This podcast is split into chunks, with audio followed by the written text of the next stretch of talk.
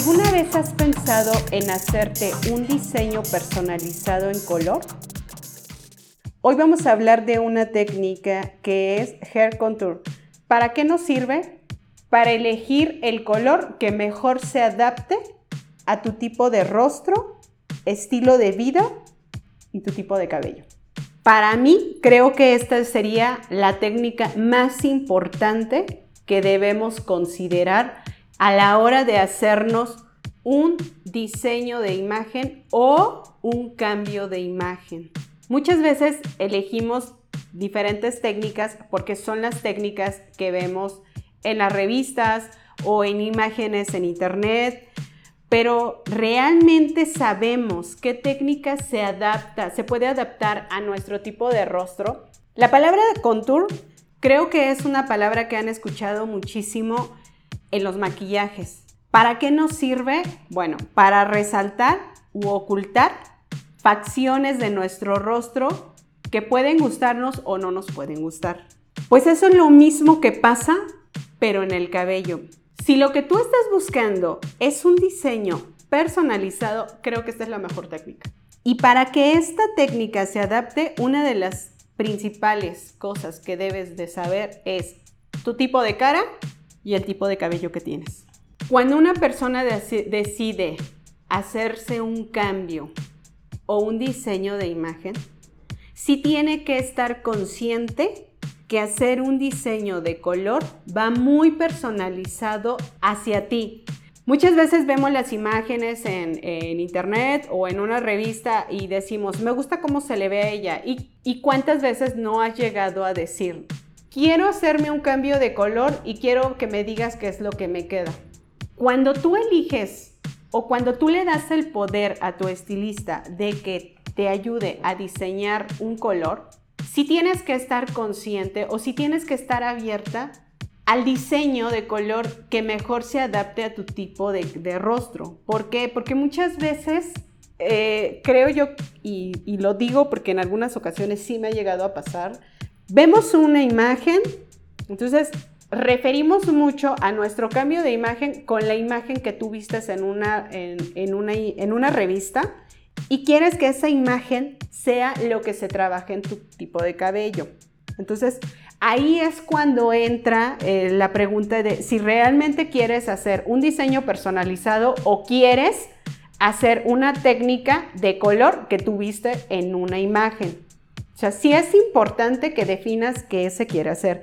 Pero si tú lo que estás buscando es un diseño personalizado, te voy a dar ciertas características que debe de tener un diseño de color que se pueda adaptar a ti. Como te dije, es importante saber dos cosas, tu tipo de rostro y el tipo de cabello. ¿Por qué? Porque existen diferentes tipos de rostro.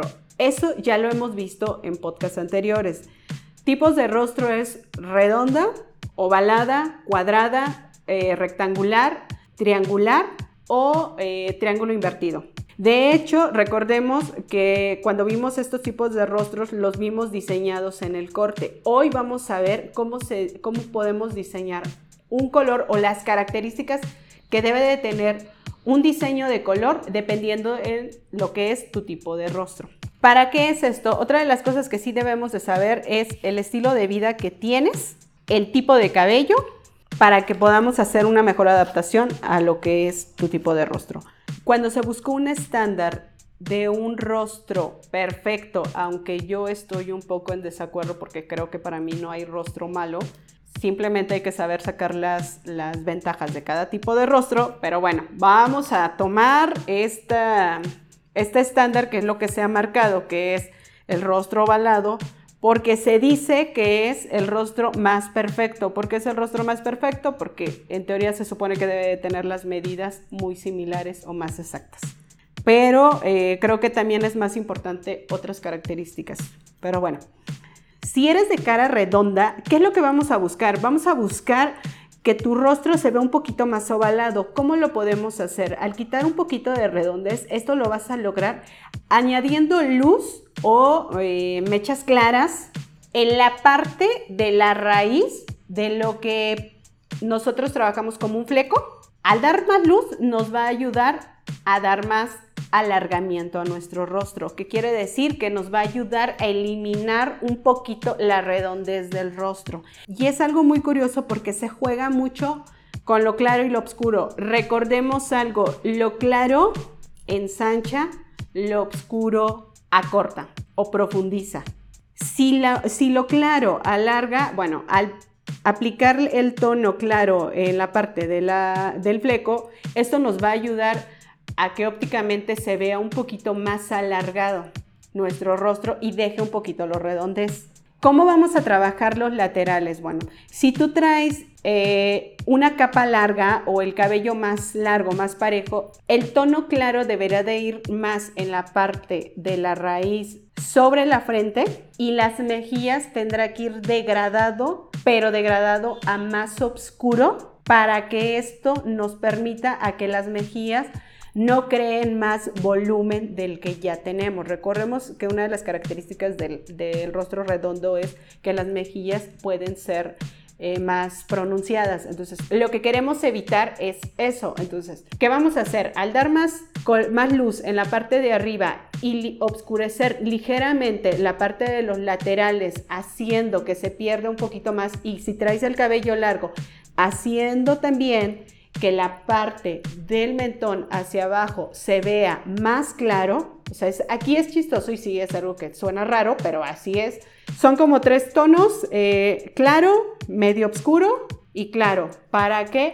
para que en la parte del mentón quede un poquito más profundo y se alargue un poquito más en la parte de, arriba y en la parte de, bueno, en la parte de la frente y en la parte del mentón. Ese es el juego que se debe de hacer. Yo sí sugiero, y algo muy importante, si, vas si vamos a poner así sea un tono un poquito más oscuro en la parte de las mejillas, incluso puede ser el mismo tono, solo que no deberá de ser tan pegado al contorno del cabello. ¿Qué quiere decir? Podemos dejar como la mechita más clara, como un centímetro eh, más hacia adentro del cabello. Aunque sea medio centímetro, al integrarse los dos queda como un sombreado, no se marca totalmente el rayo claro, porque se pierde con ese oscuro y lo claro. Entonces creo que ahí es cuando se puede lograr como ese degradado, que se vea como eh, esa parte entre más oscura y más clara. No deberán de ser, eso sí, hay algo que es importante, no deberán de ser mechas muy gruesas. Tendrán que ser delgaditas o más finas. Solamente lo único que vamos a buscar es que nos dé más luz, no que nos ensanche más. A mayor grosor,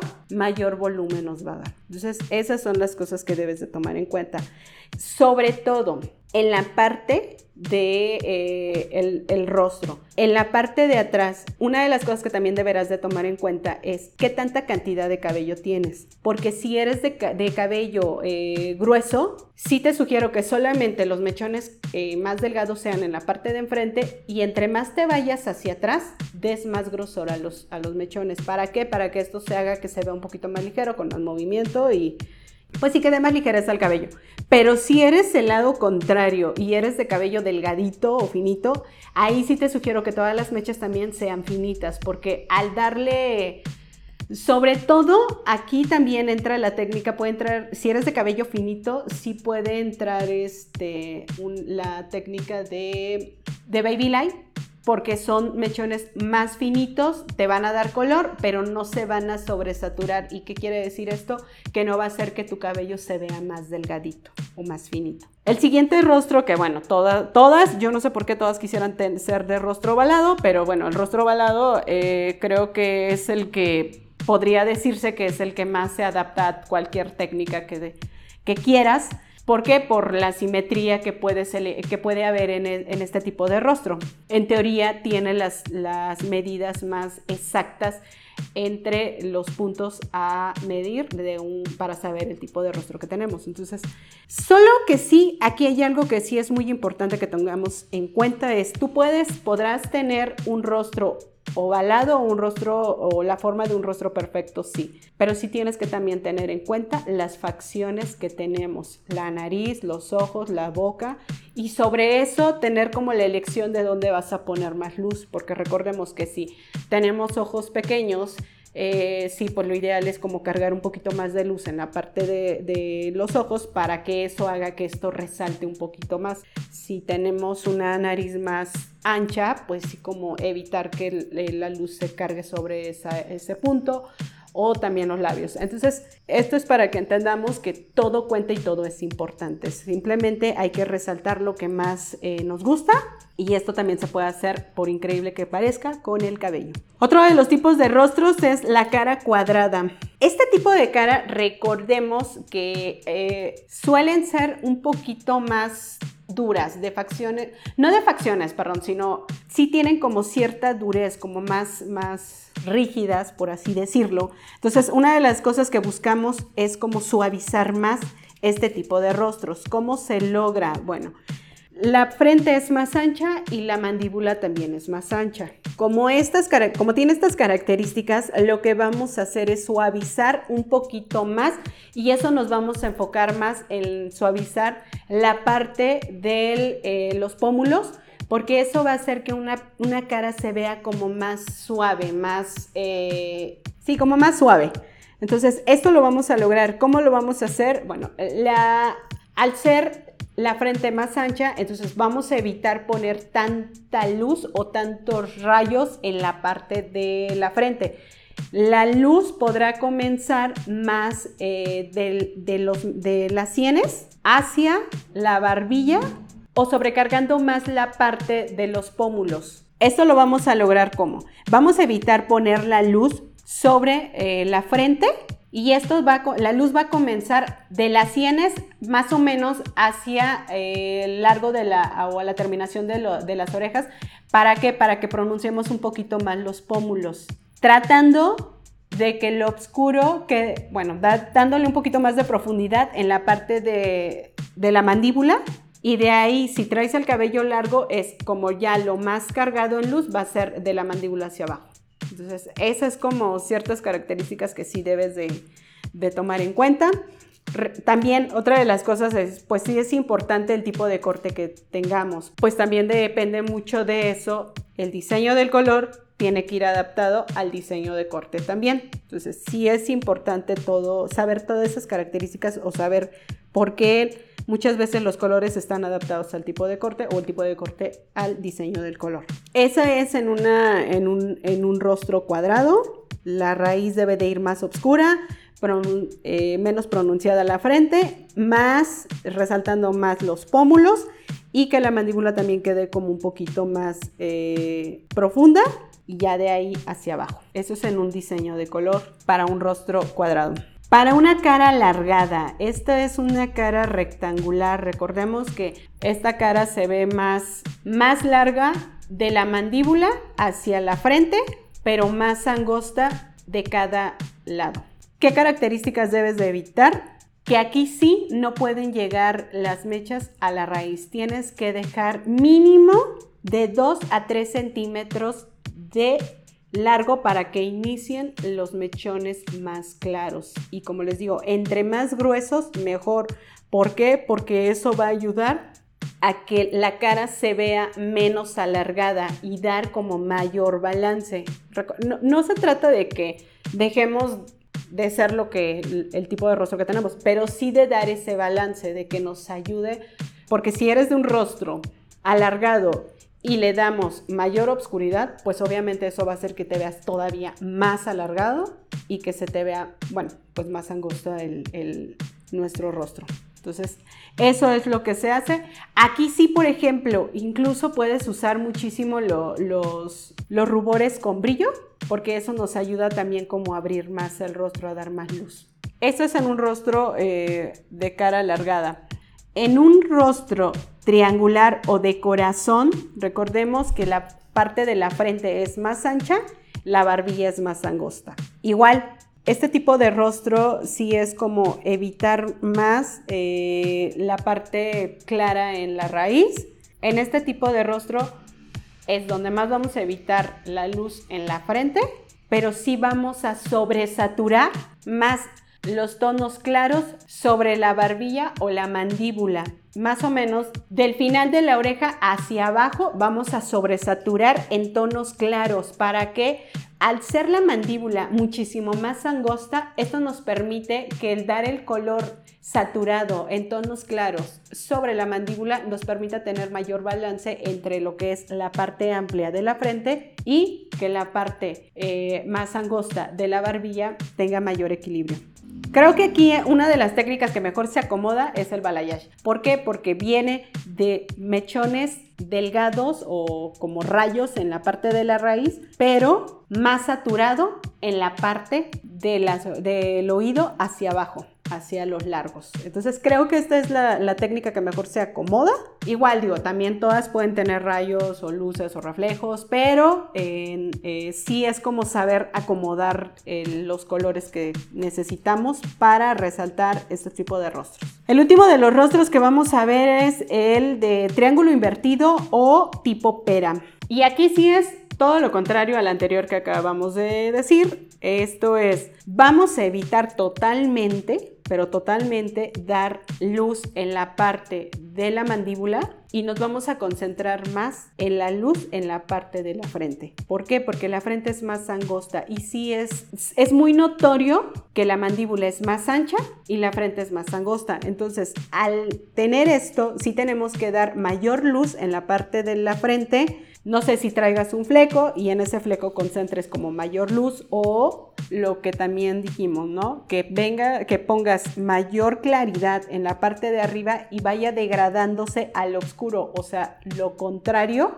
del oscuro a lo claro, aquí va a ser al revés, de lo claro a oscuro hacia abajo. ¿Para qué? Para no crear más volumen en la parte de la mandíbula. Sí tiene que ir más desvanecido. Si ya vamos a poner un, un rayo o una luz en la parte de enfrente, debería ir degradándose a partir de las sienes, haciéndolo un poquito más oscuro. Visualmente se concentre más y tengas más balance a la hora de, que te veas al espejo. No quiere decir que sea un tono rubio y un mechón y un tono negro, por así decir, en la parte de la mandíbula. No, más bien esto quiere decir, si va a ser rubio, que en la parte de arriba sea más rubio y en la parte de abajo sea ligeramente un rubio más oscuro. O sea, es, un juego. Hay que aprender a jugar, porque eso es lo que hacemos, jugar con los tonos para lograr un objetivo en nuestro tipo de rostro. También el objetivo de jugar con los tonos en, eh, bueno, con los colores de claro y oscuro,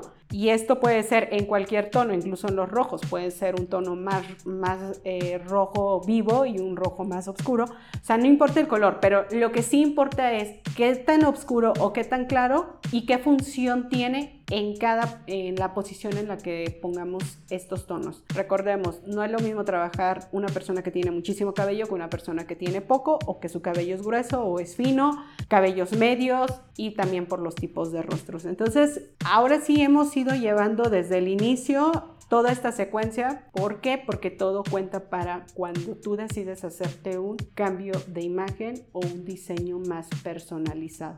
Y cuando hablamos de un diseño personalizado, a veces no, bueno, muchas veces iniciamos por el cabello, pero esto, estos podcasts que hemos estado llevando todo este tiempo ha ido de la mano a llevarnos hasta el final en el trabajo, desde un corte, un color, el tipo de cabello que tengas y el tipo de rostro que tengas. Entonces, esto creo que es importante que lo sepas, que lo tomes en cuenta. Igual, como siempre, cualquier duda, estamos en las redes sociales como Estudio LK Facebook, Instagram, LK Estudio.